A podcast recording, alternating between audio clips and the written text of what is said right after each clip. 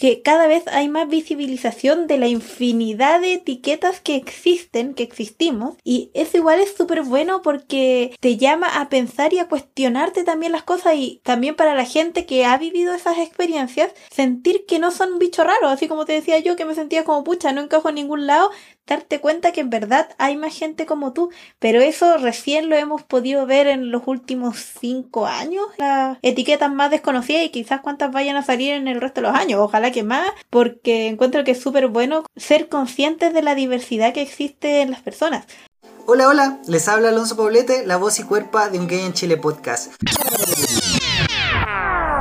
Soy Alonso Poblete, la voz y cuerpa de Un Gay en Chile podcast y les doy la más cordial bienvenida a un nuevo episodio de Un Gay en Chile podcast. Segunda temporada. Activismo LGBTIQA más. Testimonios de vida. Reflexiones. No estás sole. Somos caleta. Somos muches. Historias de vida. Personas como tú. Diversas. Disidentes. Comunidades. Cultura LGBTIQA más. A Un Gay en Chile podcast.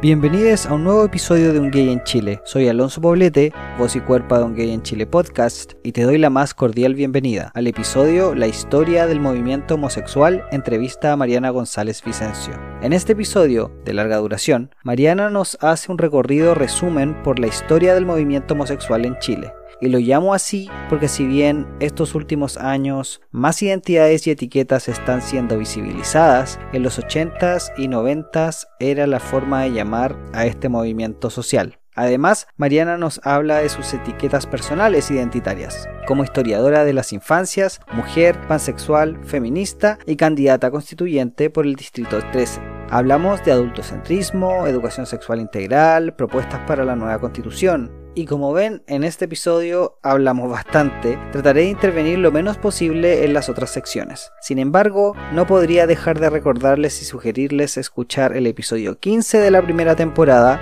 Dos no binarias en Chile, entrevista a Constancia y Valentina, episodio que presenta el tema trans desde las voces de una pareja amiga no binaria. Pues sin más preámbulo, espero disfruten este tremendo episodio de conversación que nos entrega Mariana González. Escuchemos.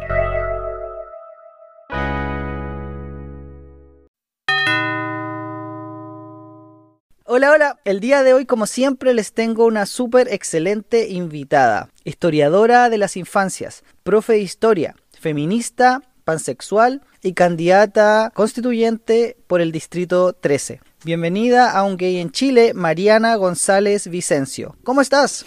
Hola, primero que todo, muchas gracias por invitarme al podcast. Estoy súper. ¿Y tú cómo estás? Bien, bien, muchas gracias. Así que, oye, Mariana, ¿por qué no nos contáis quién eres tú? ¿Quién es Mariana González Vicencio para las personas que no te conocen? Ya, bueno, soy historiadora, me especializo en historia de las infancias, me apasiona eso.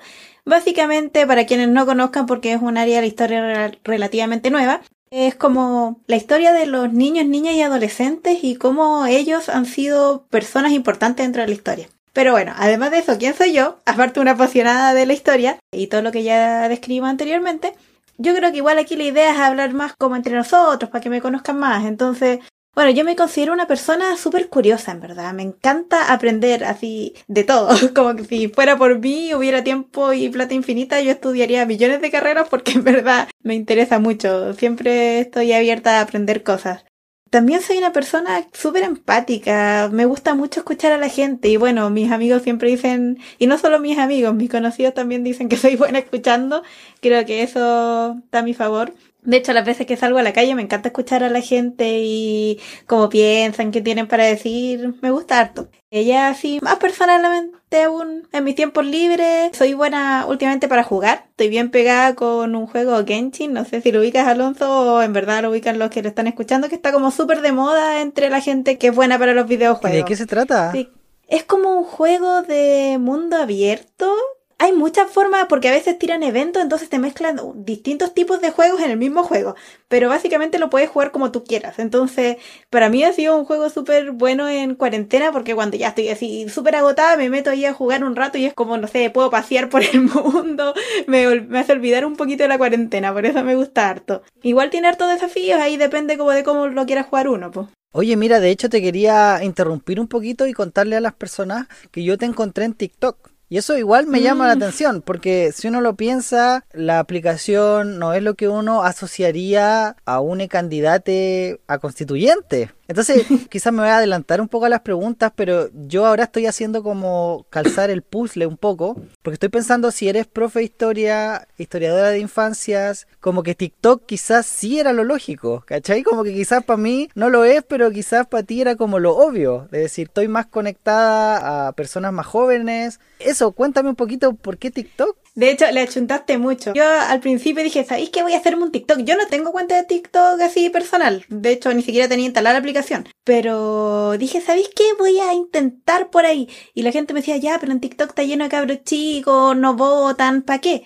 Por eso mismo, o sea, uno, no solamente hay cabros chicos, también hay gente relativamente joven como de nuestra edad, pero aunque lo vean niños chicos, adolescentes, es importante que ellos sean parte de este proceso. Aunque no puedan votar, es súper importante que estén al tanto de lo que está pasando, que tengan su propia opinión. Entonces lo hice con una intención de llegar a más gente de una forma más dinámica, pero también llegar a la población más joven, que quizás se ve excluida por estas actividades de políticas tan tradicionales y aburridas. Entonces, demostrar quién soy como candidata e incluirlos también de una forma más dinámica y más como cercana a esas generaciones. Entonces sí, tenía razón que en verdad lo hice pensando en eso. Sí, sí, me imagino. Eh, tú cuando haces clases de historia, ¿cuál es tu audiencia? ¿Cuáles son tus estudiantes?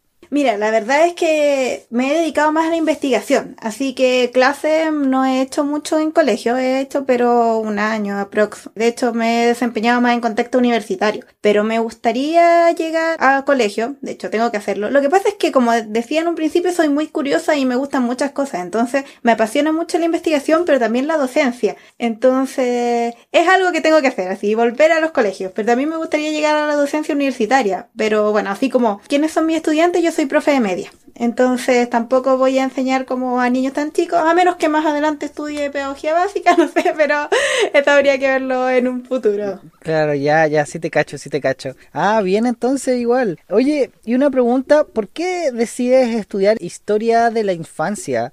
¿Esto fue algo que, no sé, lo descubriste por azar o, o fue algo que siempre lo tuviste pensado? ¿O cómo fue la historia de cómo llegaste a estudiar esto que quizás no es algo muy habitual de escuchar cuando uno piensa en historia? Uno no es lo primero que piensa en, en la infancia, sino que uno piensa en quizás, y, generalmente hombres, cis, ¿cachai? Hetero. Uno piensa en esa historia. Pero no claro, la historia más tradicional. Bueno, en mi caso, bueno, como historia en general, ¿por qué decidí estudiar historia? Siempre me gustó desde chica, así como típico mi ramo favorito. Igual me decidí súper joven, como a los 14 más o menos, a estudiar historia. Quería ser profe de historia, porque en verdad la vocación de profe, esa sí que la tengo desde chica. Típico que cuando uno es más chico, tu mamá te mete en ideas así como de qué estudiar. Entonces mi mamá me decía, no, que estudie medicina, todo. Y yo decía cuando chica, no sé, en la básica, ¿cuántos años habré tenido? ¿Cinco, ocho años? Yo decía, ya, yo voy a ser doctora, pero voy a ser la profesora de los doctores. Así, a ese nivel típico que uno juega a hacer clases, entonces siempre he tenido la vocación. Y después me decidí por la historia. Y ya en los últimos años de la media fue como descubrí la carrera de historia como hacia la investigación. Y fue como, ¿sabes que esto me interesa? Pero lo bueno es que la carrera de historia te lleva para los dos lados, para la pedagogía y la investigación. Entonces dije, ya me voy a meter y ahí veo qué hago. Y en el camino me encontré con la historia de las infancias. En Chile en general no hay una especialización en esta área. De hecho es un área súper nueva que lleva aproximadamente 20 años, menos de lo que he vivido yo. Pero sí me topé con uno que otro texto y fue como, ¿sabéis que yo quiero estudiar esto? Cuando yo entré a la carrera tenía la visión que todo el mundo tenemos del colegio, de hecho me gustaba mucho la historia de Chile, era lo que más me interesaba. Me gustaba la historia colonial y todas esas cosas, pero aún así como ya yo decía, ya voy a estudiar a los mapuches y entré como con esa idea a primero. Y después me di cuenta así como, ya, pero todo el mundo estudia los mapuches. Pero bueno, la cosa es que de ahí encontré un texto que era muy bueno, que hablaba y fue como, oh, sabéis que esto me interesa mucho. Eso fue como en segundo semestre de primero. Y ya ahí fue como, empecé a investigar cada vez más. Y claro, porque como decías tú, la historia común, la historia que nos muestran siempre es de estos grandes personajes, generalmente hombres, heteros, cis. Y en verdad, una cosa que tenía mi escuela también que nos mostraba harto la historia de género. Entonces el rol de la mujer en la historia, porque ha estado fuera tanto tiempo. Pero los niños y niñas y adolescentes son peor, nunca nadie los ha considerado. Entonces, por lo mismo yo encontré que era un área que era necesario meterse. Y bueno, también lo encuentro súper interesante porque es cosa como de mirar nuestra historia propia. Yo creo que igual influye un poco eso que yo estudié en un emblemático en pleno periodo de Revolución Pingüina. Yo entré a los 12 a ese colegio y desde ahí estuvimos siempre en movilizaciones. Entonces ahí yo me di cuenta que los adolescentes y los niños, niñas, tenemos poder, tenemos importancia en los cambios sociales, la gente dice, no, son chicos, no saben nada. Y nosotros sabemos, nosotros tenemos una opinión. O sea, estoy pensando cómo pensaba en esa época. No, obviamente no ahora, pero... claro, te estoy incluyendo. Tú dices, todavía soy joven. Todavía soy claro, joven. estoy diciendo lo que, lo que pensaba en esa época. Así como nosotros tenemos la, la, opinión, ¿por qué no nos escuchan, en verdad? Y eso mismo ha pasado en toda la historia. Así casi nadie sabe que existe la historia de las infancias. Entonces, de hecho, es un área súper difícil de investigar por lo mismo. Porque hay muy poca información la poca información que hay no está como en libros ni artículos, uno la tiene que estar generando. Con mi equipo de trabajo igual hemos sacado harta información nueva. Por ejemplo, las fuentes que es de donde sacamos la información, es muy difícil. Lo peor son las niñas. Si uno dice lo mismo que nos pasaba con los hombres, los niños son los que hay más información, pero de las niñas, cuando le pones un sesgo de género ahí, es súper difícil descubrir qué pasaba con ellas. Entonces, de hecho, mi tesis de magíster, que la tuve que dejar en pausa por la pandemia, se centraba en la historia de las niñas. Bueno, yo me centro en las niñas que ahora le diríamos vulneradas con los conceptos de hoy. En ese tiempo era en situación irregular. Bueno, los niños también, pero ahora estoy centrándome en las niñas por lo mismo, porque es mucho más difícil y porque me quedó como deuda de mi trabajo, mi tesina de pregrado, porque había tan poca información que no pude más que escribir un párrafo y decir, bueno, a las niñas las excluyen y no tengo idea porque no aparece nada, obviamente con palabras más académicas. Entonces dije, ya, cuando estudié el magíster, aquí tengo que meterme, aquí tengo que indagar, tengo que descubrir qué es lo que está pasando aquí. Y en eso estaba trabajando hasta que le puse pausa por la pandemia y me metí acá.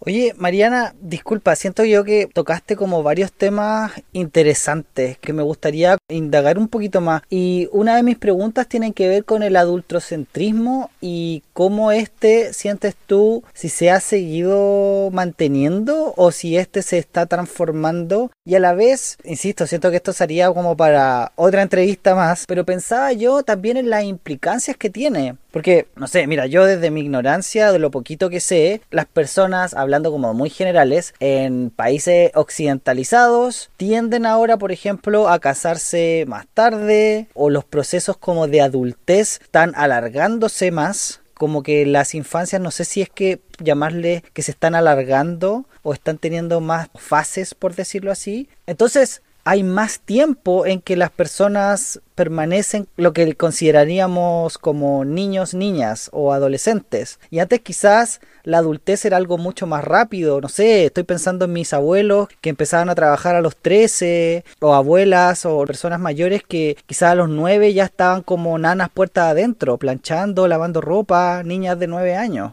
¿Cachai? Entonces mi pregunta era como eso, como cómo ves tú este concepto del adultocentrismo y cómo ha ido cambiando a lo largo de, ni siquiera tanto el tiempo, no nos vamos tan, tan atrás, ¿cachai? En la historia, pero pensando quizá en el siglo XX y bueno, y ahora, siglo XXI.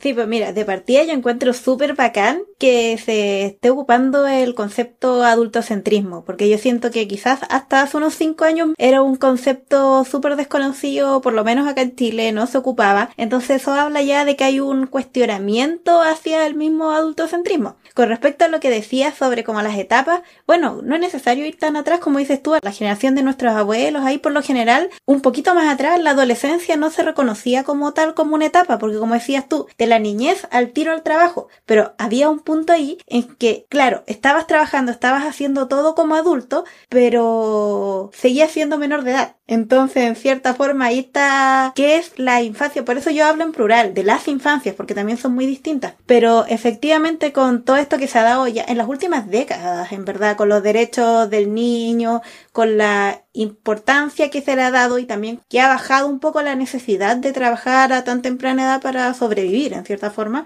Entonces que ahora como que se busca proteger más a la infancia y se reconoce como una etapa más importante. Ahora se sabe, hay estudios que es como prácticamente la etapa más importante de la vida donde se forman los futuros adultos y adultas. Antes no, antes como que da lo mismo. Bueno, incluso las generaciones, no sé, de nuestros papás, que tampoco son tan lejanas, no se conocía tanto las de los tramos de infancia. Por ejemplo, sé, los golpes, antes era súper común golpear. Ahora hay más conciencia, pero sí tenemos un punto súper importante de que se ve desde la protección. Los niños, niñas y adolescentes no se ven como sujetos de derecho ni, ni siquiera como sujetos pensantes a veces para algunas personas. Entonces es súper importante, sí, tenemos que protegerlos, obviamente, pero también tenemos que darnos cuenta que son personas que tienen capacidad de pensar. Quizás no tienen las mismas herramientas que tenemos nosotros ya como adultos, pero sí son importantes sus opiniones y son importantes sus experiencias. De hecho, yo encuentro que es súper importante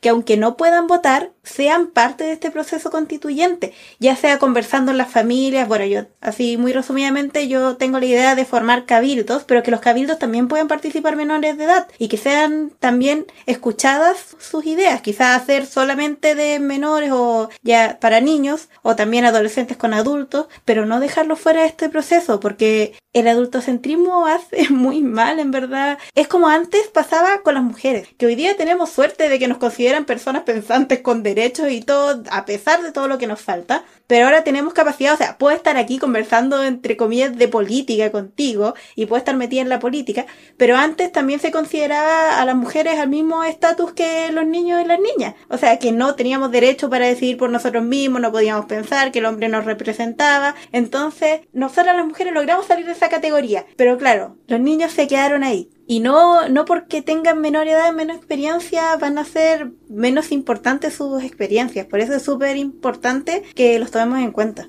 No sé si ahí te respondo tus dudas o me fui muy en la ola. No, no, de hecho yo podría estar hablando de esto contigo yo creo que mucho rato, porque yo lo veo desde la educación, yo también soy profe, yo soy profe de inglés y para mí ese concepto antiguo, ¿cachai? Que por favor tengamos que sacarlo de que niños, niñas, adolescentes o estudiantes son un receptáculo, que supuestamente uno tiene que vertirles conocimiento y que estas personas simplemente tienen que llenarse y pasivamente recibir todo. Y después esperamos que estas personas tengan conciencia y puedan tomar decisiones y sean independientes, siendo que antes se les estuvo diciendo siempre qué hacer y qué no hacer y cuándo hacerlo y cómo hacerlo. Y, no tenían ninguna forma de practicar, por decirlo así, o ejercer esa independencia o esa autonomía, en fin.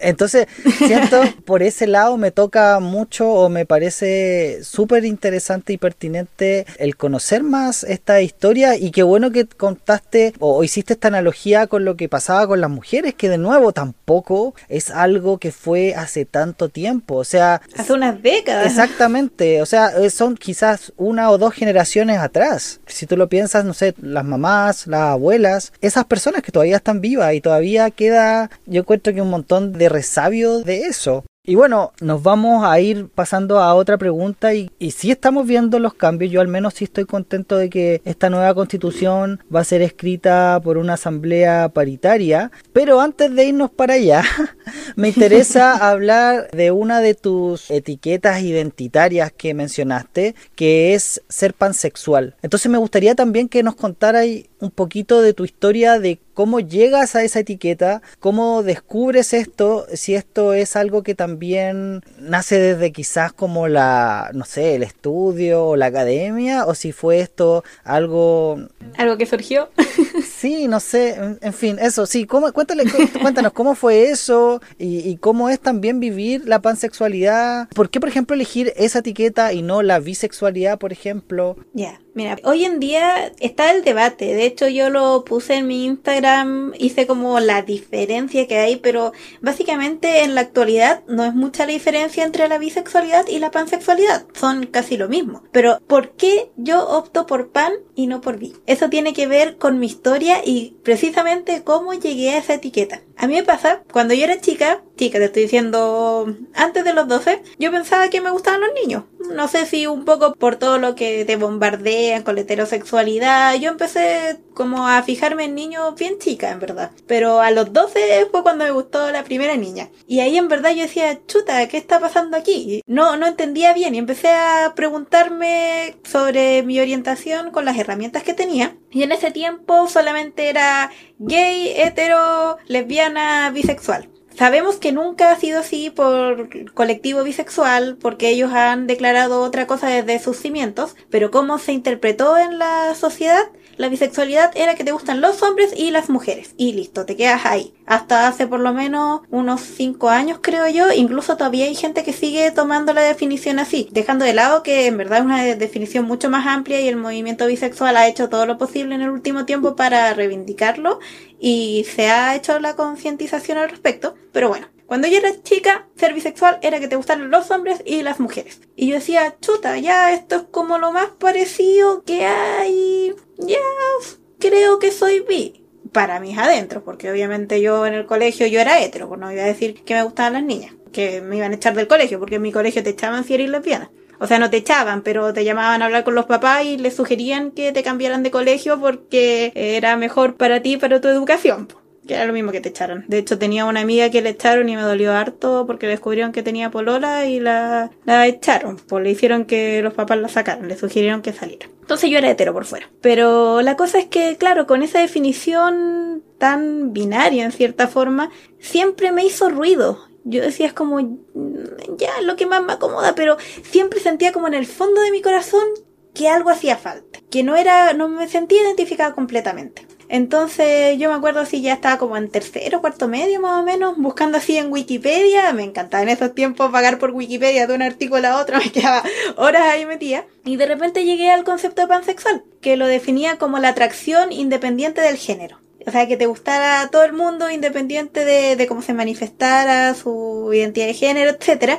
Y yo dije, ¿sabéis qué? Creo que esto me acomoda más que ser bisexual. Pero en ese tiempo tampoco se hablaba, esto será hace como unos 10 años más o menos, no se hablaba tanto del género en sí, entonces yo tampoco lo entendía muy bien del todo. La definición de género ahora es más claro y qué bacán que se converse más, pero ahí era como, ya, puede ser, sí, no, igual me sentía mucho más cómoda que con bisexual. Y ya después cuando entré a la universidad, justo yo estudié en la UDP y se caracteriza por sus estudios de género, entonces ahí como que me llené de, de contenido al respecto y fue como, oh, ya sabéis que esto es lo que soy. En verdad, a mí si me preguntan, yo digo a mí me gustan las personas. A mí me da lo mismo el género de la persona, a mí me gustan como son por dentro. Entonces, a mí me gustan las personas. Así simplemente. Y en ese tiempo pansexual era lo más común, entonces por eso elegí esa etiqueta. Igual fue súper importante para mí al fin sentir como que encajaba, aunque no conocía a nadie que fuera pan, es como, bueno, existe, existe algo que me identifica, soy parte de una comunidad, tengo que encontrarlo nomás, pero soy parte de algo, no soy un bicho raro. Por eso mismo que le tengo tanto cariño y sigo ocupando el mismo concepto, por todo ese proceso que viví. Ahora, claro, es casi lo mismo que vi y con la nueva, no la nueva, la definición de siempre, pero que ahora se dio a conocer.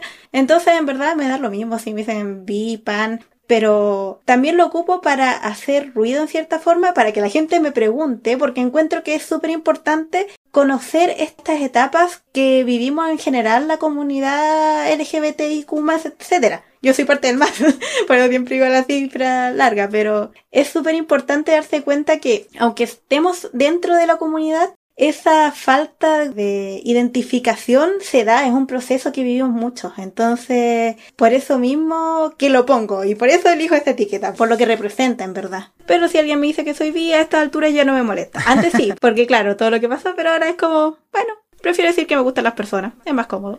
Claro, y te entiendo totalmente, sí, todo el rato, y, y de hecho esa es como la definición más simple y más común al menos cuando se quiere diferenciar a la bisexualidad y la pansexualidad. Oye, te quería ahora preguntar por la historia de reivindicación de derechos de la población y comunidad LGBT más, si vamos a decir el más ahí. Porque si pensamos, esto también tiene que ver con un tema histórico. O sea, escuchaba en un podcast, bueno, en, varias otras partes también, que no se puede pensar, por ejemplo, en el pasado a personas trans cuando ese concepto como que tenemos el hoy en día de qué es lo que es ser trans, está este paraguas de conceptos de qué es lo que es ser trans, antes en el pasado no estaba, o sea, en el pasado, si estoy pensando, no sé, quizás siglos atrás, hormonación, eso no, no estaba, o, o, no sé, cirugías de reafirmación de género, por ejemplo, etcétera. Como que los conceptos van cambiando por el contexto en que estamos, es decir, como que pertenecen a un tiempo y a un espacio uh -huh. histórico. Me gustaría que nos contaras y nos explicaras un poquito qué es lo que tú has investigado, qué es lo que tú has conocido o visto sobre la población y la lucha de reivindicación de derechos, en especial en Chile, de las personas LGBT. Bueno, eso que dices tú de los conceptos es súper importante en el sentido de que los conceptos van cambiando, pero las experiencias de las personas, bueno, obviamente cambian un poco con el tiempo, pero siguen pasando, siguen estando ahí, siguen siendo las mismas realidades. Es lo que te decía antes con las infancias, que las infancias que yo estudio en ese momento se les decía en situación irregular, se les decía menores irregulares. Ahora se le dicen vulnerados o en estado de vulneración, pero sigue siendo la misma realidad. Lo mismo puede pasar, por ejemplo, con el caso de la gente trans que tú mencionabas, lo que significa hoy en día ser trans. De hecho, el concepto trans ya es como de ahora, porque hace unos años atrás eran los transgéneros, antes eran los travestis, etcétera, etcétera. Antes quizás no tenían el nombre, pero sí experiencias. Claro, antes era la, era la cola fuerte, era la maricona, tenía otros nombres. De hecho, aquí en Chile había un punto en que solamente todos eran gays, como decís tú, la cola, la maricona, el maricón, y no, no se diferenciaba nada. Eso igual es algo que tenemos a nuestro favor ahora. Pero bueno, te cuento un poco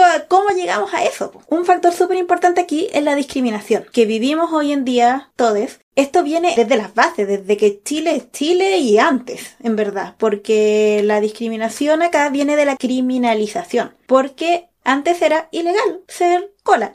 Bueno, en verdad, ser hombre sodomita o hombre homosexual, porque ahí las mujeres siempre fuimos invisibilizadas hasta ese punto. O sea, ni siquiera para discriminarnos se acordaban de nosotras. Nosotras no existíamos, no existía el amor entre mujeres, éramos amigas nomás, muy buenas amigas, y ni siquiera daba para perseguirnos como criminales. Pero bueno, ese es un punto que existíamos estábamos. El punto es que hay que seguir buscando y encontrarnos, por ejemplo, con experiencias trans. He visto por ahí estudios incipientes que están saliendo de, por ejemplo, mujeres, pero no necesariamente eran trans, porque no podemos ver bien qué pasaba en sus vidas. Pero, por ejemplo, mujeres que vivían con otras mujeres, algunas se hacían pasar por hombres para poder vivir juntos. De hecho, hay un documental en Netflix, todavía no lo he visto, pero que es como vi la sinopsis que era de dos mujeres, las primeras que se habían casado en España. Y era porque una de ellas se hacía pasar por hombre, pero claro, y no podemos saber si era lesbiana las dos, o eran mujeres, o una se, se identificaba como hombre, bueno, pero eso ha estado siempre. La cosa es que para la sociedad, para las leyes, para la criminalización, eran los hombres. Entonces partimos con eso acá en, en Chile. Es que claro, es que en ese sentido siento yo que estas como autodefiniciones o etiquetas igual hablan desde un punto de vista político, porque al final siento yo que tiene que ver con, no es lo mismo tú ponerte como, no, soy por ejemplo pansexual o soy bisexual, o no decirlo. ¿Cachai? No es lo mismo decirlo o no decirlo, qué es lo que se ve y lo que no se ve, y exactamente, y cómo, ¿Y cómo, cómo lo, lo dices? muestras también. Pero dale, Mariana, sigue con la historia. Ya, lo que decía es que, bueno, todo aquí partió en cierta forma negativamente, por decirlo así, con la discriminación y por la criminalización. Siempre se ha criminalizado sobre todo al hombre porque es el que comete los crímenes, en el sentido de los que importan lo que se ve, porque también el hombre como figura pública se veía mucho más que la mujer que estaba todo el rato en la casa en esos tiempos. Te estoy hablando la colonia, antes de que Chile fuera Chile. Pero aquí es súper importante que era criminalizado. Si te descubrían teniendo sexo homosexual o sodomita que se ocupaba en esa época, tú podías ir a la hoguera. Aquí ni siquiera es como, no sé, que te, apedrean, no, te vas a la hoguera, te mueres por pecador, porque estás cometiendo un pecado contra la naturaleza y contra Dios, sobre todo con lo importante que era en ese tiempo como la reproducción, entonces estás haciendo un atentado contra la naturaleza. Por lo mismo, estaba esta penalización, pero acá en Chile no se ocupaba mucho a pesar de, pero por ejemplo hay unos registros de que en el año 1611 en Paitcaví 13 soldados los quemaron en la hoguera por sodomitas. Entonces, no era algo frecuente, pero sí se daba. También tenemos ya más adelante, en 1600, un caso gigante que de hecho un amigo en el magíster, Ariel Latapiet, se hacía cargo de él, porque es de 300 páginas el juicio así de grande. Un hombre de un cargo alto lo habían descubierto ejerciendo la sodomía, que en verdad se violaba a varias gente que estaba como más abajo del... Pero el problema no era que los violara, el problema era que era un sodomita, en verdad, que había que matarlo prácticamente porque estaba cometiendo un pecado.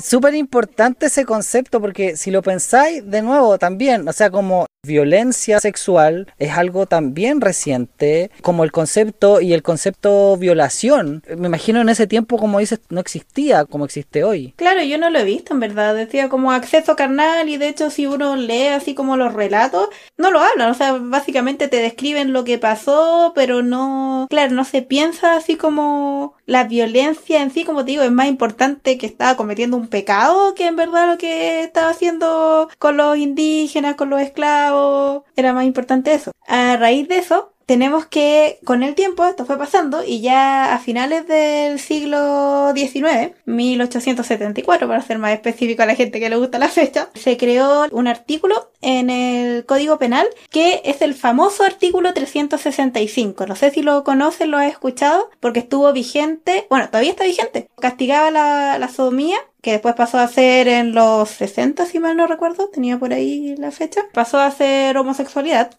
pero se castigó hasta 1999. Y ahora castiga eh, las relaciones carnales entre personas del mismo sexo menores de 18 años. Y es algo que todavía está latente. Y de hecho yo recuerdo, yo como con lo curiosa que soy, lo descubrí en algún momento estaba en el- estando en el colegio y dije, chuta, entonces esto me afecta a mí. Pero no, porque soy mujer, entonces a quién le importan las mujeres. Esto le afecta a los hombres no. Ese es un debate que en todo caso también no está exento de polémica, que tiene que ver con que, por ejemplo, parejas hetero pueden tener eh, diferencia de edad, es decir, una persona de más de 18 y una persona eh, menor de edad, es decir, menos de 18, y no se considera delito, pero sí dos hombres cis teniendo sexo es delito.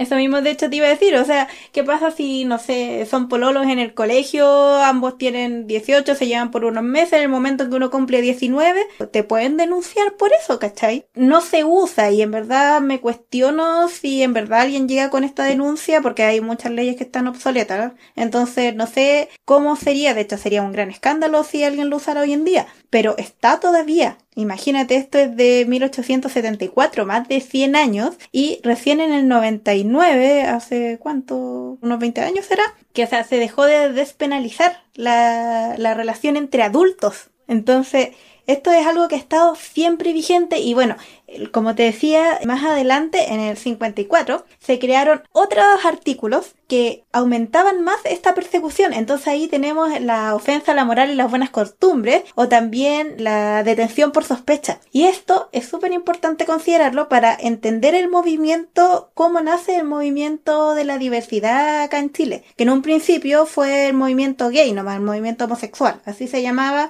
por lo que ya hablábamos anteriormente. Yo sé que es súper complejo hablar de procesos históricos porque no puedes aislarte, entonces tú tienes que como que hablar de lo que estaba pasando en términos económicos o socioeconómicos, términos políticos. Entonces, no es coincidencia quizás que en ese año, por ejemplo, se persiguió más. No sé si me explico, como que algo debe haber estado pasando en la sociedad que querían castigar, entre comillas, a estos pecadores, ¿cachai? Y es como, ya, entonces, más leyes o más persecución. Claro, o sea, ni siquiera pecadores, hablando de los 50, que aquí ya tenemos, podemos tener gente viva que vivió en ese periodo, ya ni siquiera se veían como pecadores, se veían como delincuentes que atentaban contra la moral pública. Entonces era necesario sancionarlo de alguna manera, porque como vamos a ver ahora, esto bueno, pasó 20 años después de que dictaran, pero lo más probable es que esto ya se veía. En el 73, en abril, fue la primera, la que se considera como la primera manifestación de los homosexuales en Chile. A veces de vez en cuando empiezan a circular por Instagram las portadas de los noticiarios de esa época porque eran impactantes en verdad. El 22 de abril del 73, un grupo de hombres gays, maricones, como les decían, y travestis se fueron a protestar en la plaza de armas contra el abuso policial, porque en ese tiempo, bueno, todavía siguen siéndolo, pero en ese tiempo los pacos agarraban ahí con gusto, en verdad, en ese tiempo no, no era tanta, porque aquí todavía no estamos en el golpe, no era tanta la represión contra la gente común, pero sí con los colas, pues, sí con las locas que estaban ahí en Plaza de Armas, algunas trabajando, y ¿qué hacían? Se daban una vuelta y se las llevaban encarceladas por atentar contra la moral y las buenas costumbres. Ahí las rapaban, o sea, imagínate lo que cuesta que te crezca el pelo y encima que te rapen. Bueno, raparlo es lo menor, en verdad, porque también las agarraban ahí a golpiza, por decirlo menos. Entonces, estaban aburridos y aburridas como de esos tratos solamente por ser distintas. Y bueno, también estaba relacionado con el tema del comercio sexual, pero si te excluyen de todas las opciones, ¿qué más te iba a quedar? Tenían que defenderse. Entonces ahí hicieron como su primera, la primera manifestación eran aproximadamente 25 participantes, no eran muchos, pero eso fue como los inicios, la primera manifestación que hubo como de, ni siquiera el orgullo, como de un movimiento homosexual incipiente, y aquí ni siquiera habían organizaciones, eran las locas de la plaza, y de hecho así te lo relataban la, la prensa, por ejemplo, tengo aquí algunos titulares que bueno, aquí le subieron el número, que decía, por ejemplo, 50 anormales reunidos en Plaza de Armas. Esa es la revista Paloma. O el Clarín decía, colipatos piden chicha y chancho. Y la Bea decía, rebelión homosexual, los raros quieren casarse. O sea, ¿te imagináis un titular así ahora? la, la que queda. Ahí por lo menos uno se da cuenta que ha cambiado algo por lo menos. Hay algo súper parecido a lo que pasa en Stonewall, que las personas prácticamente están chatas y es como, bueno, no quiero que me hueveen más. Esta hueá tiene que parar, me están hueveando siempre, déjenme en paz. Y es contra también la policía, o sea, es muy similar. Entonces mi pregunta es, ¿será que estas personas les llegó esa información? ¿Será que estas personas sabían o, o simplemente era la gente se pica como estamos toda esa hora, ¿cachai? Con esta weá del estallido, ¿cachai? Como decir, weón, no más, es como no más abuso y, y vamos a patalear.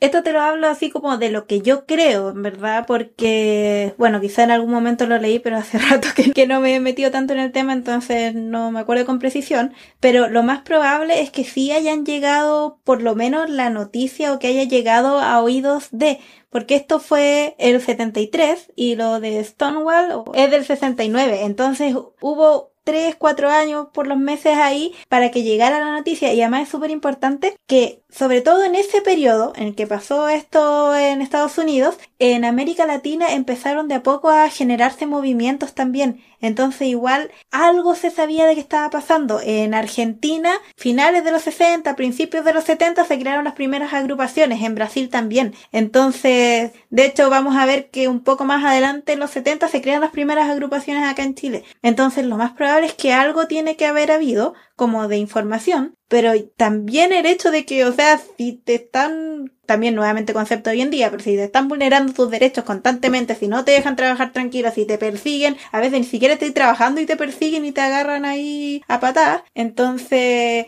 yo creo que es un poco de los dos, más que nada indignación. Bacán. Y bueno, ¿y qué pasa después de, de esa primera icónica manifestación?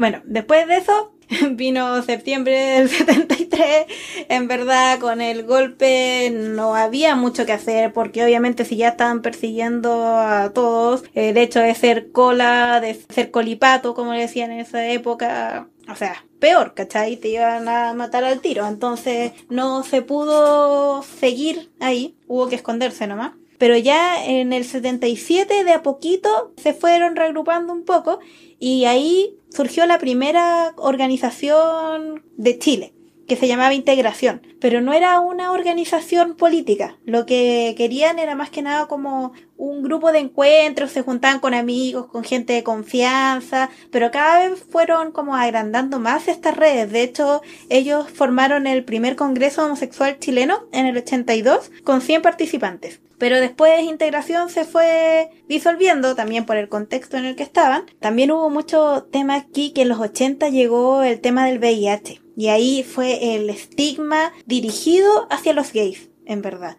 Tenemos claro que no era la única población que era como foco, por decirlo así, pero era la que se estigmatizaba más. Entonces ahí con eso costaba aún más como hacer organizaciones porque nadie quería hacer como gay y más encima que Claro, te pongan nadie el se quería estigma asociar de que tenés sida. entonces... estas personas que estaban enfermas que te iban a contagiar y que nadie le iba a dar pega. O sea, era ahí la escoria De la ese escoria. momento, sí. Oye, pero antes de eso... Aquí yo creo que Juan Enrique Pi, en el episodio Lo más importante que he hecho en mi vida, nos resume también hechos históricos de abuso y discriminación que personas de la diversidad sexual LGBTIQA han sufrido a lo largo de la historia. Nos entrega bastante contexto. No es él el único, ni la única invitada con quien hablamos de historia y la historia del movimiento. Es importantísimo reconocer nuestra historia colectiva, saber cómo hemos llegado a donde estamos para poder comprendernos mejor, entendernos y reconocernos con este pasado común y este presente y futuro que podemos cambiar. Yo les dije que no hablaré demasiado, porque no quiero dejar este episodio tan largo. Ahora bien, les quiero recordar tremendo episodio de la temporada anterior. Si escuchaste el episodio con Felipe Pino de esta segunda temporada, seguramente escuchaste las voces de Constancia y Valentina, de quienes por primera vez yo escuché hablar del no binarismo. Quiero seguir como Francisco Emilio decía, entregando este espacio a personas género diversas, aun cuando falte mucho más por hacer y sea necesario mucho más que solo compartir sus testimonios un 31 de marzo. Les dejo con dos personas con potentes testimonios y experiencias. Muchos cariños para ustedes, les quiero. Escuchemos a Constanza y Valentina.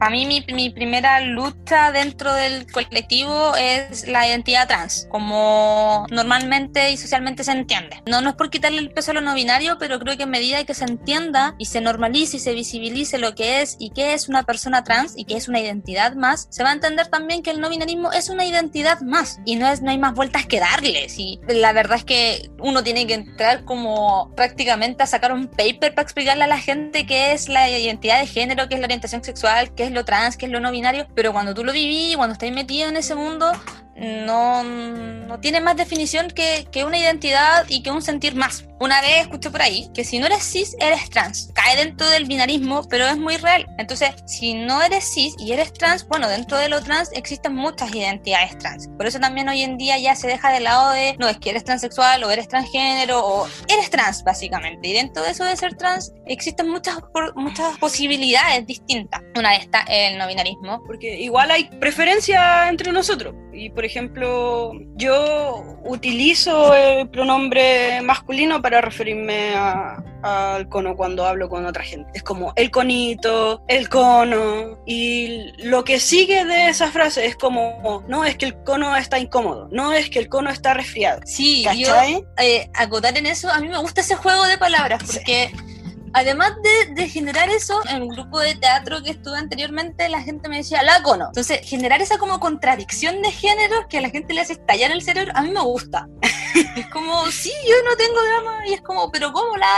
Bueno, ¿y cuál es el problema? Así como, es mi identidad, así me defino yo, y si a mí no me molesta, no te tiene por qué molestar a ti. Te molesta a ti, ya resuélvelo tú contigo mismo. y no estoy en un momento muy sano de mi vida para pensar por mí misma, para pensar sola. Entonces, como no he tenido terapia, eh, no he podido mm, como desahogarme, entre comillas, y no entiendo muy bien las cosas que me pasan. Así que es como si me ahogara en jugar, te lo juro, en jugar y en fumar. Y las veces que me he encontrado con pensando en, en este en este problema que tengo, me desespero, me quiebro, no soy capaz de entenderlo, me pongo a llorar, me pregunto cosas, le pregunto cosas a Conito, que si, que si me va a seguir queriendo, me pregunto cómo lo tomaría mi familia, porque yo creo que es el, son como barreras que hay que ir superando y que yo no he superado ninguna barrera. Sí, yo creo que hay que entender también que, que cada cuerpo, cada persona es una identidad distinta. Entonces, no porque uno diga, mira, yo soy no binaria y yo me encontré en este camino así, a ti te va a pasar lo mismo. Porque no funciona, ojalá funcionara así. Yo creo que la vida Sería sería, mucho mucho más sencilla. Pero no funciona así, pues cada persona es un camino súper personal y súper distinto por recorrer. Y He tenido dudas desde que tengo uso de razón. Me acuerdo de tener un par de años, seis años, estaba en el cuarto de mi casa y me preguntaba que por qué no podía, por qué no era hombre, que cuándo me iba a convertir en hombre, que qué iba a pasar si un día despertaba en la mañana, lo mismo que te pasaba a ti, claro, me preguntaba que qué iba a pasar, que cómo me iban a llamar, cómo me iban a reconocer, cómo iba a ser este proceso para mi familia, imagínate, yo teniendo seis años y teniendo esa incertidumbre. Yo sé que estás aún escuchando, entonces me puedes ayudar compartiendo este episodio.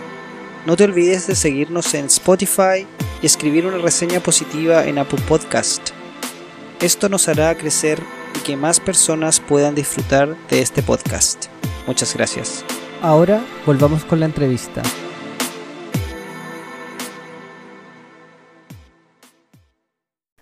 Yo recuerdo la organización Ayuquelén. Justo iba ¿Esa para cuándo allá ahora. nace? Justo iba Ya, para allá ahora. Esa nació en el 84. Y esa Ayuquelén, para quienes no, no lo conozcan, fue el primer colectivo lesbo feminista chileno también. Es de la, la primera organización, si podemos decir, como más política acá en Chile de- dentro de las diversidades. Incluso llegaron a participar como de la gestión del primer encuentro de lesbianas feministas de América Latina, América Latina y el Caribe, que se hizo en México en el 87. Y aquí en Chile organizaron el primer encuentro lésbico feminista nacional en el 92. Entonces igual es una agrupación súper importante porque, bueno, todo lo que estábamos hablando antes, que era solamente hombres, en verdad, eran las locas, pero claro, hombres, o a lo más trans, pero así como mujeres lesbianas, este es el primer colectivo que surge en el 84. Ahí igual tuvieron sus problemas porque hubo un tiempo que estuvieron como relacionándose con feministas, pero también estaba ahí el, el estigma, así como no, sabéis que no te acerquís tanto a nosotros porque van a pensar que todas las feministas somos lesbianas, entonces no queremos ese estigma,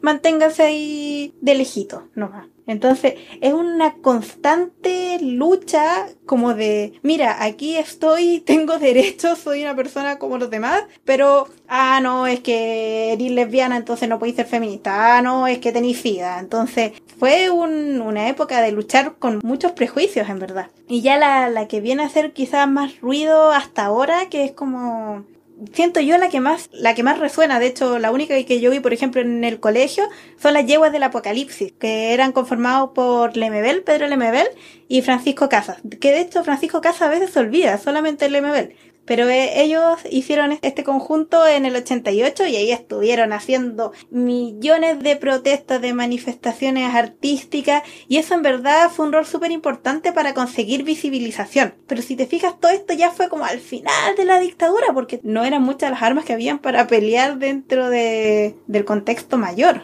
Claro, es que yo lo pienso, o sea, si tú, aunque hubiese tenido quizá una manifestación gigante, eso no iba a salir en la noticia, Ujú. eso no lo iba a ver más personas porque estaba todo intervenido. Claro, o sea, igual yo miro para atrás y es como, pucha, no sé, lo valoro es como esa gente súper valiente, o sea, si de por sí ya tenemos que ser valientes para luchar en el contexto, ahora lo tenemos fácil en comparación a ellos, entonces ahí dando la pelea es como, no sé, me siento orgullosa de mis antepasados.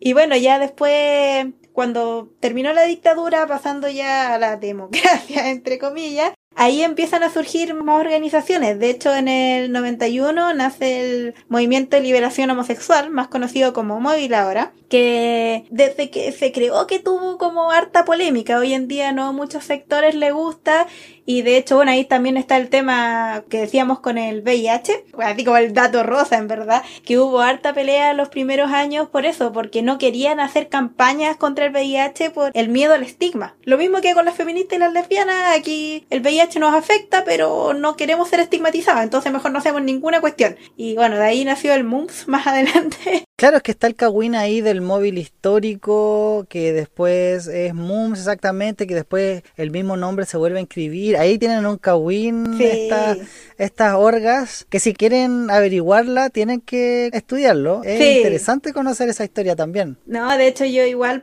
tuve la opción de hacer una práctica de investigación en el pregrado y lo hice así como de sobre el tema trans. Y ahí estuve trabajando en el archivo del MUMS que tiene un archivo histórico. Y así como Kawin habían algunos documentos ahí que eran del móvil también. O sea bueno eso pasa no es tan Kawin pasa que cuando cambian de nombre y estas cosas se pasan los como los documentos. Ya fuera de como la polémica el móvil en su momento fue importante como la primera organización post dictadura de hecho igual se preocuparon mucho al principio de luchar contra el artículo 365 que te decía para lograr dar un apoyo a quienes eran denunciados por ese artículo. Entonces igual dieron una pelea importante, a pesar de como todo lo, todo ahí la polémica que haya, son quienes empezaron a abrir la puerta ya después a todos estos movimientos que hay hoy en día. Entonces igual son como relevantes. Pero esto que podríamos decirlo como ya el tema, todo esto es lo histórico, ¿cachai? De cómo ha ido formándose, pero si lo vemos,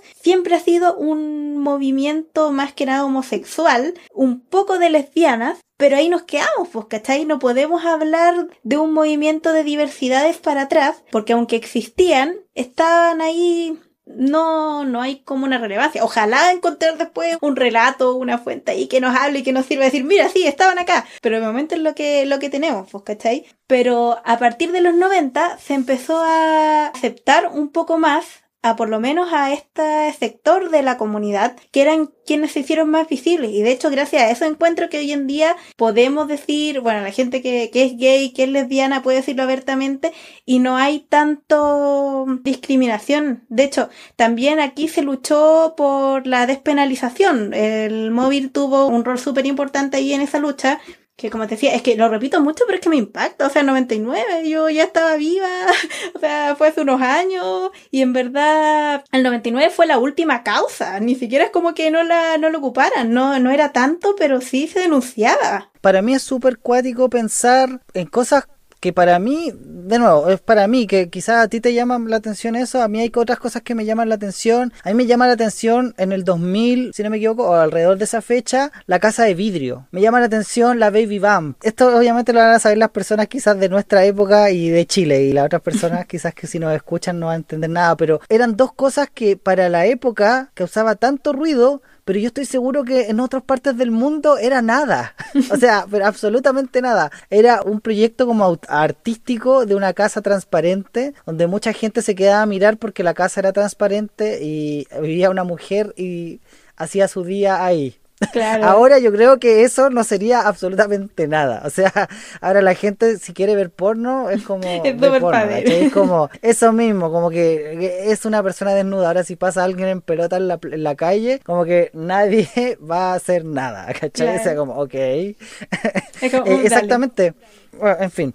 Y, y si estamos pensando, no sé, ley de divorcio, ¿cuánto se llama? Hijo ilegítimo. Estamos pensando en interrupción del embarazo. Siento que Chile como que en, en materia de mm, legislativa o de, de leyes está siempre súper como atrás. Estamos súper atrasados y de hecho eso también a mí es de las cosas que cuando yo me enteré, porque uno a veces asume que el mundo siempre ha sido como es ahora, entonces cuando me enteré de los hijos ilegítimos, o sea, yo nací siendo hija legítima, po, porque estaba esa diferencia cuando yo nací. No me acuerdo bien el año en específico en que lo cambiaron, pero fue en el 90 y algo, entonces como, no sé, de, de partida encuentro una estupidez separar hijos entre hijos legítimos e ilegítimos y que según eso sean los derechos que tienen, pero... Bueno, ahí que ya no muchas cosas yo creo que nos parecen estupideces y como que siguen estando ahí y son como de nuevo como resabios que nos van quedando y que siento yo que quizás no se ve de una forma tan evidente ahora pero pero que sigue quedando como ese estigma y esa diferenciación yo lo pienso en los colegios también como en esa época y lo habríamos hablado en otro episodio con una compañera de colegio que yo estudié en colegio católico entonces igual. el tema de ser como papá, mamá, tienen que estar casados, toda esa estupidez, como que ahora quizás nos choca, pero oye, no fue hace mucho que yo estudié en el colegio, tampoco es que sea tan joven, ¿cachai? Pero fueron, no sé, 20 años atrás. Claro, o sea, a mí también me pasó lo mismo. De hecho, mi mejor amigo lo querían echar del colegio porque los papás se separaron est- estando ahí en la básica. ¿Y cuántos años teníamos? Menos de 10 años. O sea, en ese sentido, igual hemos avanzado harto. Nos queda mucho camino por delante, pero sí hemos avanzado mucho. Y volviendo al tema como de la, de las identidades, de la diversidad, en eso también hemos avanzado en el tema, por ejemplo, de las etiquetas, que quizá hay gente que no le gusta, pero a otra gente que sí le acomoda, que cada vez hay más visibilización de la infinidad de etiquetas que existen, que existimos, y eso igual es súper bueno porque te llama a pensar y a cuestionarte también las cosas y también para la gente que ha vivido esas experiencias, sentir que no son bichos raros, así como te decía yo que me sentía como pucha, no encajo en ningún lado, darte cuenta que en verdad hay más gente como tú, pero eso recién lo hemos podido ver en los últimos cinco años, incluso encuentro yo de las etiquetas más desconocidas y quizás cuántas vayan a salir en el resto de los años, ojalá que más, porque encuentro que es súper bueno como ser conscientes de la diversidad que existe en las personas, pero nada de esto habría sido posible en Chile, por lo menos si no fuera por toda esta lucha que se ha ido dando, que tampoco es tan antigua, porque de hecho somos parte de ello. Creo que después cuando nos miren desde adelante, nos miren para atrás, nos van a considerar parte también de esta lucha. Pero eso es lo importante, de seguir, de ser conscientes de quienes estuvieron atrás de nosotros, qué consiguieron, cómo consiguieron, qué tuvieron que sacrificar en cierta forma para que nosotros llegáramos a este punto y tuviéramos las oportunidades de seguir peleando. Y tenemos que seguir en verdad. Hoy en día tenemos, claro, tenemos muchos impedimentos, mucha discriminación en tema de leyes, no tenemos los mismos derechos, pero por eso mismo tenemos que seguir peleando y tenemos que seguir estando ahí, en verdad, siendo conscientes de eso y no dejarlo estar. Si en verdad en tan poco tiempo, esto que te estoy hablando desde los 70, ¿cuántos años serán? Unos 50 años aprox,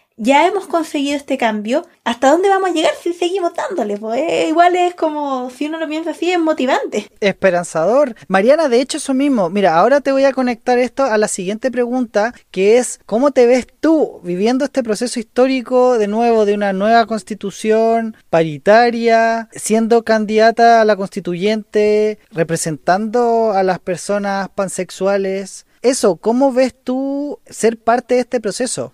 Es algo por lo que hay que, que, pasar, en cierta forma. Como decíamos ya, si ya tantos dieron la pelea, tenemos que seguir dando la pelea ahora nosotros y es como nuestro momento. Y bueno, a mí se me ocurrió estar aquí intentando representar a la gente de mi distrito, pero en general siento que este es un momento súper importante. O sea, si nos va bien, vamos a cambiar la constitución. O sea, no si nos va bien, tenemos que hacerlo cambiar la constitución y va a ser la primera vez que no sea escrita solamente por hombres heterosis. O sea, yo estoy pensando así positivamente, pero que por lo menos, que sea, si no soy yo, por lo menos que llegue una persona ahí. Y eso también es súper importante que tenemos que ver todos, todas, todes en la comunidad. Tenemos que fijarnos en quiénes son nuestros candidatos, candidatas, que seamos de la disidencia y apoyarnos entre nosotras. O sea, si uno ve por último ya que no sean de tu distrito, pero igual difundirlo para que la gente del distrito lo conozca, porque esta es nuestra oportunidad. Es una oportunidad de estar ahí, de que al fin nos consideren parte de, al fin poder ser representadas. Entonces, encuentro yo que es como el momento decisivo y súper importante y ahí tenemos que estar todas las personas de la comunidad atentas y tenemos que ir a votar y tenemos que sacar a candidatos y candidatas, candidatos de las diversidades. Es un primer paso. Porque de hecho no vamos a cambiar todo y no vamos mágicamente así la dictadura gay, no. Pero sí es el momento que tenemos para empezar a hacer cambios más profundos, los cambios que buscamos la comunidad en general y todos nuestros antepasados y antepasadas hasta este momento. Oye, Mariana, te iba a preguntar ahora por tus propuestas o qué es lo que tú pretendes hacer si es que llegas a estar siendo parte de esta asamblea o de esta convención. convención constituyente.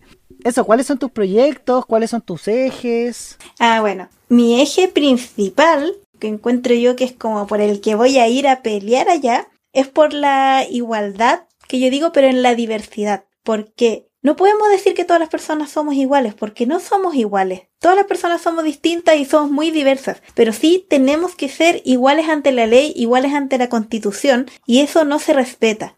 Entonces, yo soy de la idea que desde el artículo 1 en que dice que todos somos libres, todos somos iguales, hay que poner así textualmente, todos somos iguales independiente de nuestras condiciones, independiente de nuestra orientación, de nuestra identidad, todos tenemos derecho a los, a los mismos derechos, valga la redundancia. Y en verdad también hay que generar un organismo que se asegure de eso, que en verdad que cuando nosotros, nosotras, nosotres sintamos que no se está respetando, podamos ir a ese organismo a hacer respetar nuestros derechos y en general con toda la constitución, porque hoy en día pasa que hay muchas cosas bonitas escritas, no muchas en verdad, pero hay algunas cosas que suenan bien en la constitución, por ejemplo, que hombres y mujeres somos iguales, eso no se da, obviamente, pero no hay nadie a quien podamos ir a reclamar, no podemos hacerlo valer aunque esté en la constitución. Entonces eso es súper importante que quede en la nueva constitución, que la ciudadanía pueda exigir sus derechos y que sea escuchada y sea respetada. Junto con la igualdad, también encuentro que es súper importante que incluyamos el concepto de la no discriminación arbitraria. Que en Chile nadie puede ser discriminado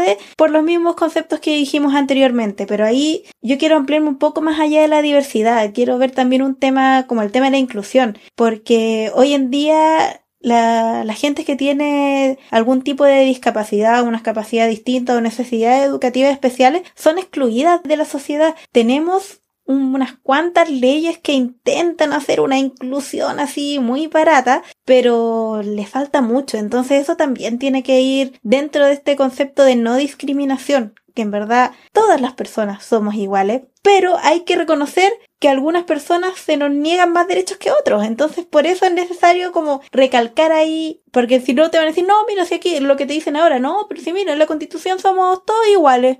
Entonces, al tenerlo de manera explícita y al estar este derecho a la no discriminación arbitraria, se puede defender aún más y no quedar en lo que estamos ahora, en verdad, que prácticamente si se les da la gana nos dan los mismos derechos que los heterosis. Encuentro que también hay que garantizar el derecho a la educación sexual integral desde las primeras etapas de la educación. Obviamente, es un mito que hay por ahí que dicen, no, que les vamos a enseñar el Kama Sutra a los niños, eso nunca va a pasar. Es simplemente darle las herramientas, se llama sexual, pero también tiene que ver con la afectividad. Entonces, darle las herramientas a las personas desde que son niñas para poder reconocer a sí mismas, a su cuerpo, a su identidad, para poder entenderse y entender que el otro también es una persona con los mismos derechos que tú, que da lo mismo que sea distinte, en verdad va a ser una persona persona que merece el mismo respeto. Entonces, si desde chicos nos enseñan esas cosas, vamos a la larga tener una sociedad mucho más respetuosa, con menos discriminación, porque hoy las familias son muy homofóbicas, LGBT fóbicas en general, que lo traspasan a los niños. Entonces después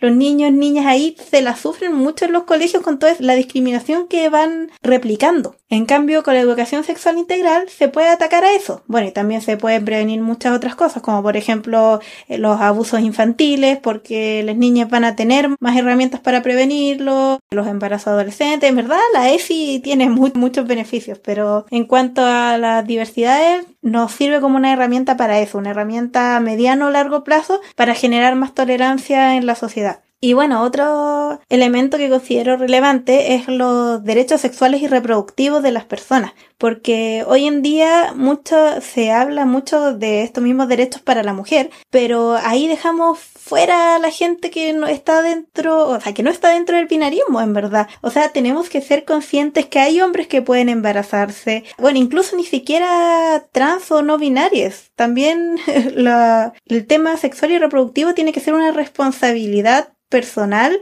de todos, en verdad. Entonces, claro, no podemos negar que las mujeres hemos sido vulneradas en muchos ámbitos y que en verdad nuestros derechos sexuales y reproductivos son importantes y tienen que ser garantizados, pero no podemos olvidarnos de las otras minorías que también necesitan esa garantización y eso en todos los aspectos en verdad. Por eso igual yo encuentro que la constitución tiene que ir con una perspectiva de género, porque como ya habíamos visto y el tema de la paridad, o sea, la paridad es súper necesaria, somos la mitad de la población de, del mundo y siempre escriben las cosas los hombres, entonces es súper necesario que estemos las mujeres ahí y ojalá que también no binarias lleguemos ahí porque en verdad tiene que estar toda la población ahí. Y por lo mismo es tan importante esto, tener esta perspectiva de género, de cómo el género nos afecta, incluso el no binarismo, cómo afecta todo esto. Sí, súper importante lo que hablabas, con tener un enfoque de derechos, tener este enfoque de género y sí, pensar en realmente a qué candidato vas a estar tú dando tu voto y tu apoyo y como dices tú, eso, apoyar estas candidaturas de personas que nos van a estar representando, que quieren representar, que quieren estar ahí trabajando, ¿cachai? Codo a codo, diría yo, con nosotros y ser parte de esta historia. Yo creo que eso es lo, lo más, no sé si llamarlo bonito, como decías tú, esperanzador, pero creo yo que tenemos que no restarnos de este proceso, al contrario, ponerle la mayor fuerza y ganas y acordarnos que esto no se termina con el voto de abril. Tenemos que seguir, ¿cachai? Participando, tenemos que no bajar los brazos y estar acá súper pendientes. Oye, Mariana, te quiero preguntar por el futuro. ¿Qué esperas tú de Chile y qué esperas tú hacer o, cómo vamos a estar escribiendo nuestra historia de Chile? ¿Qué es lo que ves tú para el futuro? ¿Cuáles son tus como esperanzas? ¿Cuáles son las cosas que sientes tú que son urgentes ahora en general? Bueno, enfocándonos siempre más en la población LGBT. La población LGBT más somos personas normales, comunes, entonces también nos afectan todas las otras problemáticas, todo lo que ha pasado desde octubre en adelante y desde antes, todo lo que venía ahí acumulándose, son temáticas que no nos son ajenas, que son importantes y que las necesitamos. Pero yo creo que así como lo más importante para la comunidad, centrado en la comunidad, es el tema de que se nos respeten los derechos, que no nos excluyan de nuestros derechos solamente por tener una identidad o una orientación distinta de la que nos han impuesto todo este tiempo, porque somos una persona más, no tenemos por qué ser ciudadanos ni siquiera segunda categoría, tercera, cuarta, que ni siquiera nos respeten y que nos violenten como quieran. Y ah, bueno, ahí está un poco a la par con el tema de las mujeres, que igual somos súper violentadas y no tenemos herramientas efectivas para defendernos más que propia autodefensa. Lo mismo pasa con la comunidad de las diversidades. En verdad, está la ley antidiscriminación, pero es ahí papel nomás, o sea, igual nos siguen matando. Entonces, por eso yo encuentro que hay dos cosas que hacer. Una cosa inmediata, que sería el tema de los derechos y de sancionar la violencia y quizás crear una estrategia de protección efectiva, porque esa gente que nos violenta no va a cambiar o por lo menos a menos que tenga terapia psicológica y unos buenos años, y a veces ni siquiera. Pero también por otro lado tenemos que hacer un trabajo más a mediano o largo plazo, que es el que te decía yo con la educación sexual integral, que ahí tenemos que mezclar ambos elementos para que en un futuro ojalá ser personas normales, en verdad, que no tengamos que estar ocupando las etiquetas y que no tengamos que estar peleando por derechos que son básicos, en verdad, y que solamente por fijarnos en una persona del mismo sexo o por querer expresar nuestro género de una manera distinta al que se nos impone, que nos quiten los derechos, o sea, eh, no, tiene sentido, en verdad, si uno lo piensa. Y ojalá que la gente en el futuro, así como nosotros estamos ahora diciendo, hoy sabéis que los hijos ilegítimos, qué ridículo que haya estado esa ley, que la gente esté mirando para atrás y diga, oye, qué ridículo pensar que antes no le respetaban los derechos por la orientación o la identidad de género. Ojalá lleguen eso y pronto. Así como ya estamos hablando de así 10 años, 20 años para atrás, que 20 años atrás miren y, se rían de, de, estas estupideces porque ya, ya pasaron. O sea, no son estupideces, pero... Te entiendo, como de verlo o de no comprenderlo y decir como, oye, me parece esto inaudito, me parece imposible o, no me no, no logro comprender cómo eso pasaba. Y estoy muy de acuerdo contigo, yo creo, bueno, somos profe, entonces para nosotros la educación es súper importante. Ahora, que sea una educación escolarizada, que sea académica, eso es otra historia, pero la educación... Claro. Eh, la cultura es súper importante. Entonces, para mí una educación sexual integral, enfoque de derecho, estoy pensando vivir en un pedazo de tierra, porque ahí tampoco me quiero ir ni al concepto nación, estado, país, que también ya me complican. Vivir en este pedazo de tierra de una manera libre y digna. De verdad poder desarrollar vidas idealmente felices. Yo sé, no podemos exigir que se exigir como, oh, necesito vivir felizmente. Claro, eso lo tengo que decidir yo también. Pero el tema de tener el acceso a, del poder hacerlo, lograrlo y sentir de que realmente somos personas y no sentirnos como decías tú, ciudadanos de segunda, de tercera, de cuarta, y ver esta diferencia gigante, abismante, en que hay algunas personas que, sí, quizás también son parte de la diversidad, quizás también son trans, o también son colas, o son lelas, pero porque tienen todos los privilegios. Privilegiados en términos socioeconómicos. Sus vidas son, entre comillas, bastante más fáciles y, y mucho más libres de violencia y de injusticia. Yo creo que ahí está el tema, que es súper, súper fuerte. Y lo hemos conversado con otras personas que han estado acá en la entrevista. Y para ir terminando la entrevista, Mariana, yo te quería pedir si nos podías recomendar libros, páginas web, revistas, etcétera, para leer, o películas, series, documentales para ver, o podcast, o programas de radio, videos de YouTube, no sé, para escuchar.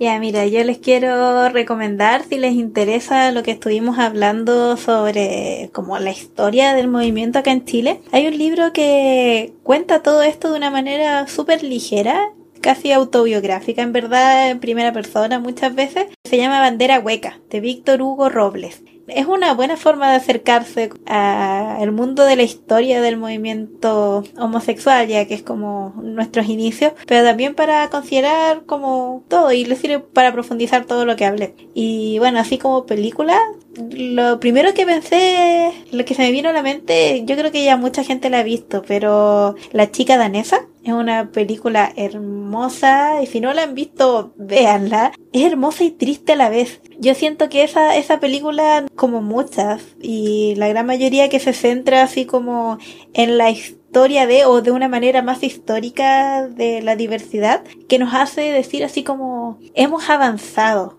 O sea, toda la lucha que hemos dado y que se ha dado ha tenido frutos porque si miramos atrás podemos ver que hay muchas cosas que antes, muchas vulneraciones que se daban, que hoy ya pueden ser como hasta graciosas. Como que te hace valorar en cierta forma todo lo que ha pasado históricamente para que tengamos los derechos que tenemos ahora. Y en verdad también para ser conscientes yo encuentro, bueno, no sé si es porque soy historiadora, pero yo encuentro que tenemos que ser súper conscientes de la lucha que se ha dado para lo que tenemos ahora. Las mujeres también, la lucha que, que se dio, que dieron nuestras antepasadas para llegar a donde estamos. En verdad la comunidad de las diversidades sexuales y de identidad de género, tenemos que ser conscientes de que el panorama actual antes era mucho peor y eso fue porque hubieron mujeres, hombres, personas no binarias también dentro de las concepciones que se ocupaban en la época también estaban, que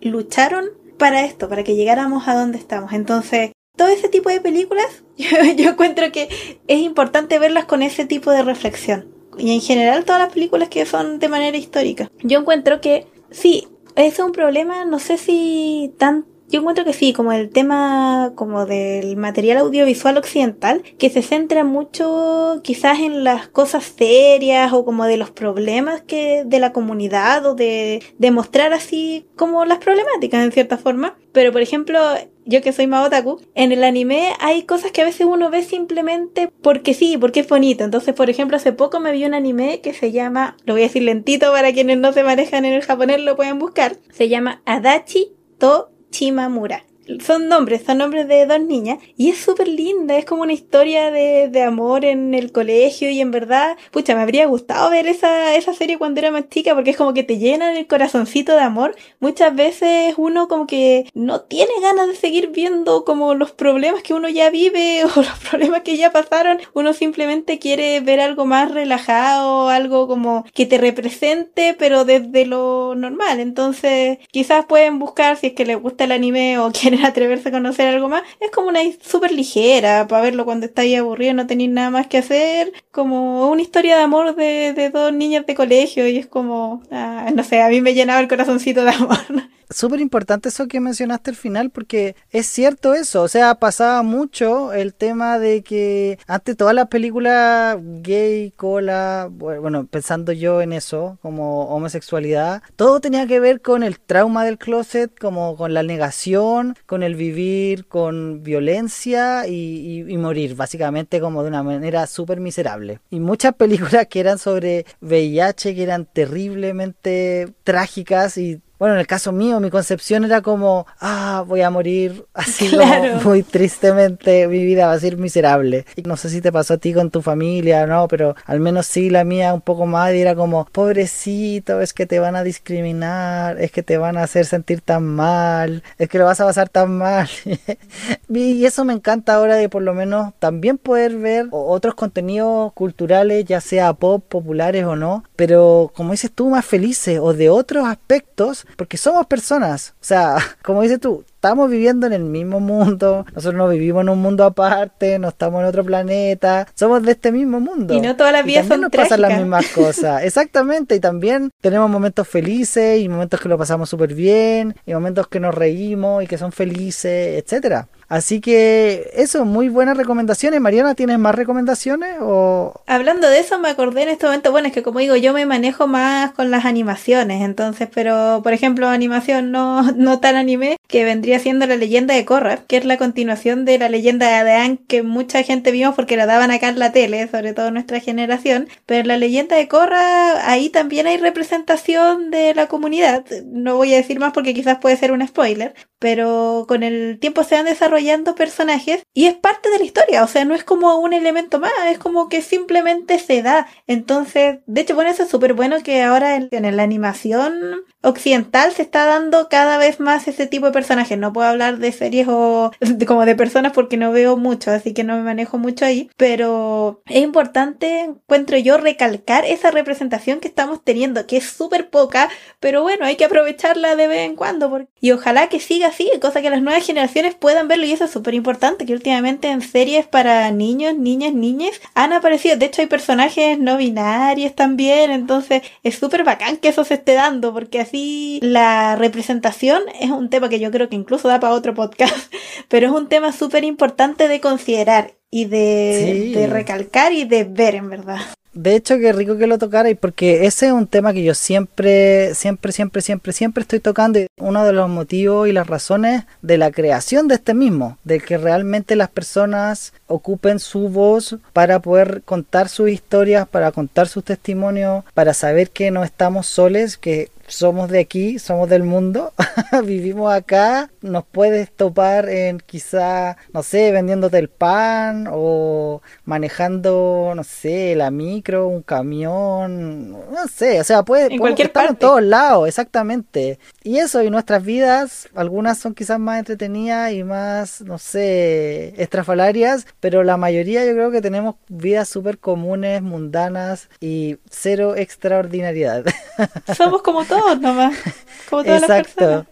Mariana, ¿alguna palabra o mensaje o algo que se nos haya olvidado comentar, eh, que se nos haya quedado en el tintero? Si son del distrito 13, voten por mí.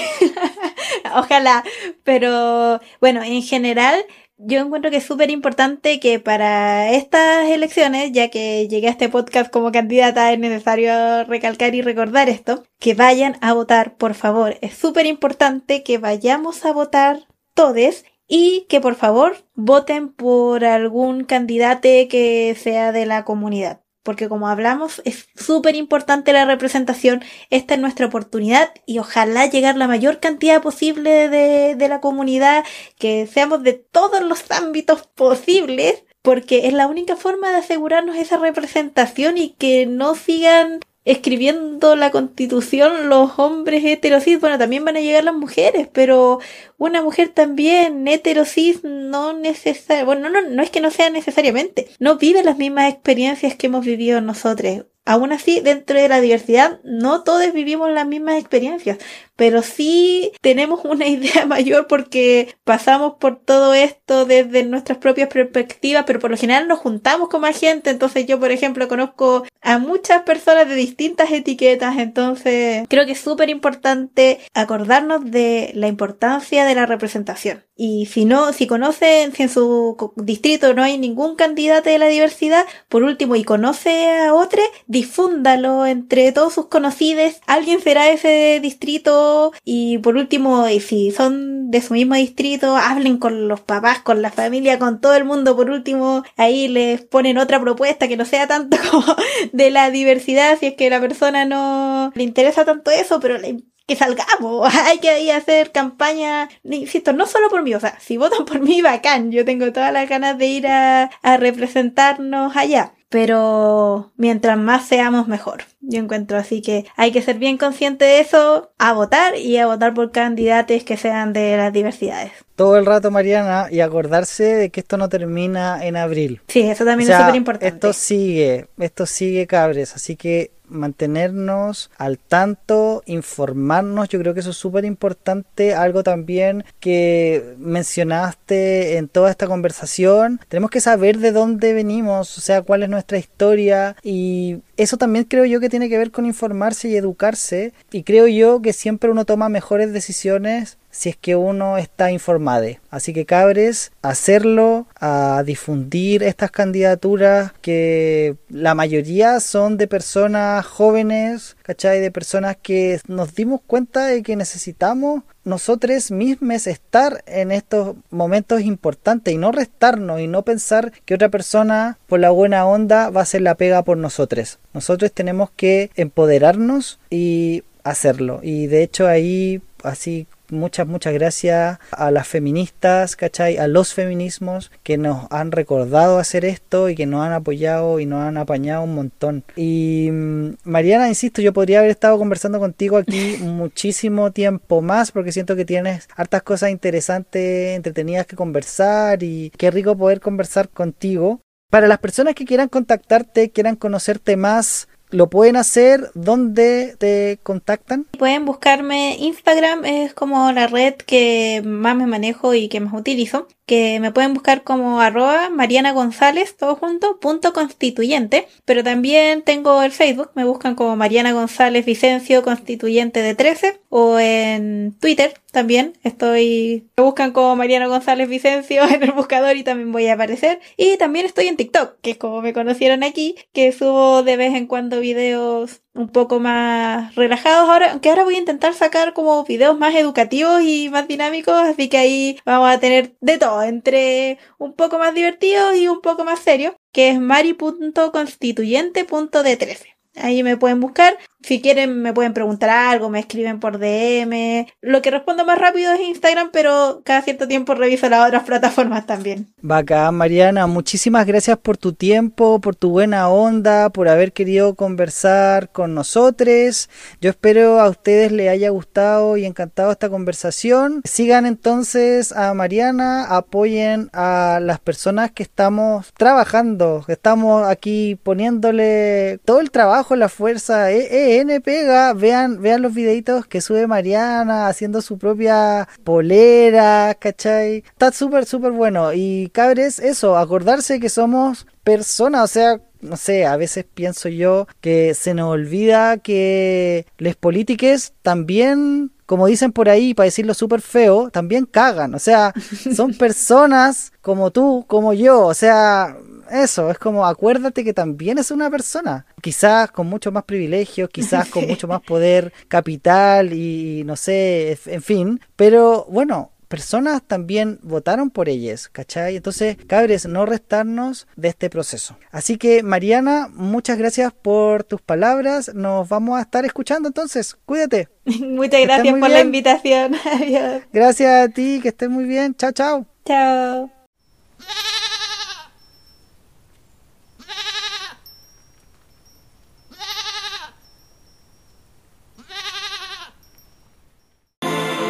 ¿Qué les pareció Mariana?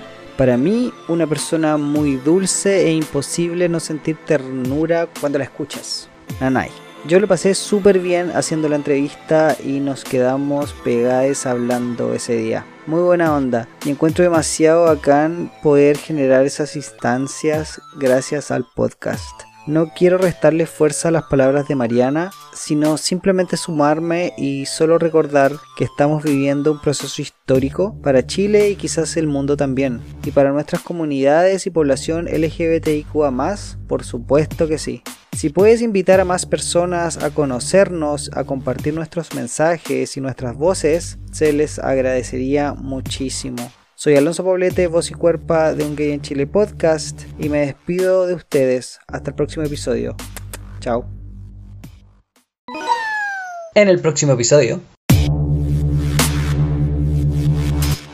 Si al final nosotros ya descubrimos por la historia, la evidencia de la historia nomás, que el hombre heterosexual, blanco, cisgénero, de clase privilegiada, no está ni ahí con nuestra vivencia, no se, lo, no se le pasa por el frente, ¿cachai? No se le ocurre las cosas que nosotros enfrentamos día a día y las consecuencias que tienen para nuestras vidas. Ponte tú, yo vivo en la región de Valparaíso, la quinta región, y somos zona roja considerada internacionalmente para las diversidades sexuales y para las mujeres en general. Entonces, ser una candidatura, pero al mismo tiempo apañar tantas candidaturas de la diversidad sexual en esta región, puta, es la mejor clase de resistencia que podemos estar dando, ¿cachai? Alejandra Toledo, Alejandra Trinidad Toledo Figueroa, porque pagué por ese nombre.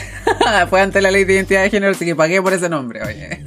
Me di cuenta que soy una mujer trans y desde ese mismo minuto decidí luchar por mi felicidad y por demostrarle al mundo quién verdaderamente soy. Y ahora que lo conseguí, pucha que ha sido hermoso poder vivir nuevamente, sentirse con ese brillo, con ese fuego, con esa luz, con esa intensidad y querer compartir la alegría con el resto del mundo. Fui la primera dirigente estudiantil trans de Chile y el mundo en el año 2017. Digo que soy la primera del mundo porque busqué en español, busqué en inglés en Google y si Google no me arrojó nada, al parecer parece que fui la primera. Educación para todo el ciclo vital, no solamente enfocado en, en la etapa escolar, sino educación para la vida, ¿cachai? Yo soy una convencida que por más que tengáis 18 años o más, tenéis que seguir aprendiendo. Si la vida es un camino de aprendizaje, ¿cachai? Por lo tanto, a mí me tocó hacer la transición cuando estaba en un rol dirigencial, ¿cachai? Y le di nomás, pues si al final, en ese minuto en el que la verdad se reveló ante mis ojos, y lo digo así porque de verdad fue comprender toda mi historia de vida cuando me di cuenta que era trans, ¿cachai? Tiene que ver con retribuir la, buena mano de la buena pega, ¿cachai? Cuando te das cuenta de que una persona que, independiente si es trans o no, trabaja, es comprometida, hace bien su pega, ¿cachai? O sea, da lo mismo la vida que lo importante es la calidad de persona que es al final del día. Entonces yo creo que eso me, favoreció bastante. Después Fundación Acuarela nace ese mismo año, 2017-2018, porque,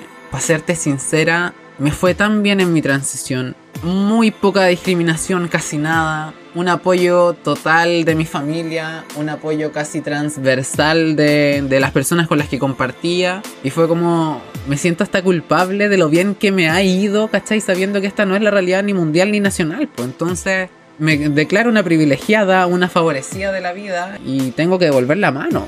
¿Cachai? No puedo quedarme con este privilegio, con esta fortuna, yo durmiendo tranquila sabiendo que el resto lo pasa mal.